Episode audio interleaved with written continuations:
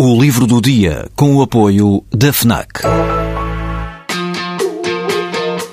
Perdes a tua vez na fila, mas chegas primeiro ao último smartphone do mercado.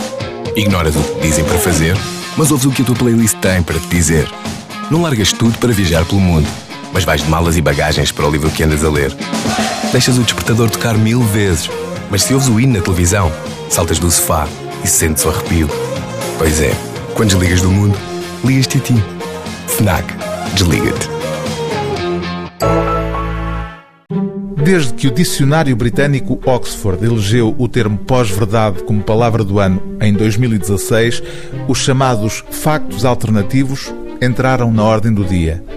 No mundo de comunicação instantânea em que vivemos, a desinformação consegue frequentemente ser mais rápida do que os factos comprovados. Foi com o objetivo de combater esta situação e em defesa do conhecimento científico que nasceu a Concept, a comunidade cética portuguesa. Os autores deste livro, que se define como um guia de sobrevivência no mundo moderno, são quatro membros desta associação. O lema que os guia é uma frase de Carl Sagan, o cientista que se tornou célebre com a série de televisão Cosmos. Dizia ele que afirmações extraordinárias exigem provas extraordinárias. É esse o sentido do método científico. Daí o título deste livro: Não se deixe enganar. Ao longo de mais de 200 páginas, o ceticismo dos autores da obra propõe-se ilustrar inúmeros casos de pseudociência que proliferam no espaço público. Curiosamente, como referem a dado passo, nenhum outro campo foi tão profícuo a originar versões alternativas como a medicina.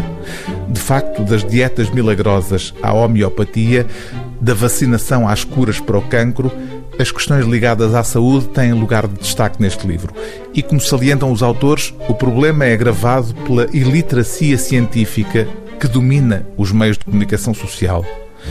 Nenhum jornalista, pode ler-se neste livro, pensaria em convidar um geólogo para explicar o conhecimento científico disponível sobre a estrutura interna da Terra, para logo a seguir chamar alguém que defenda que a Terra é plana. Parece de senso comum.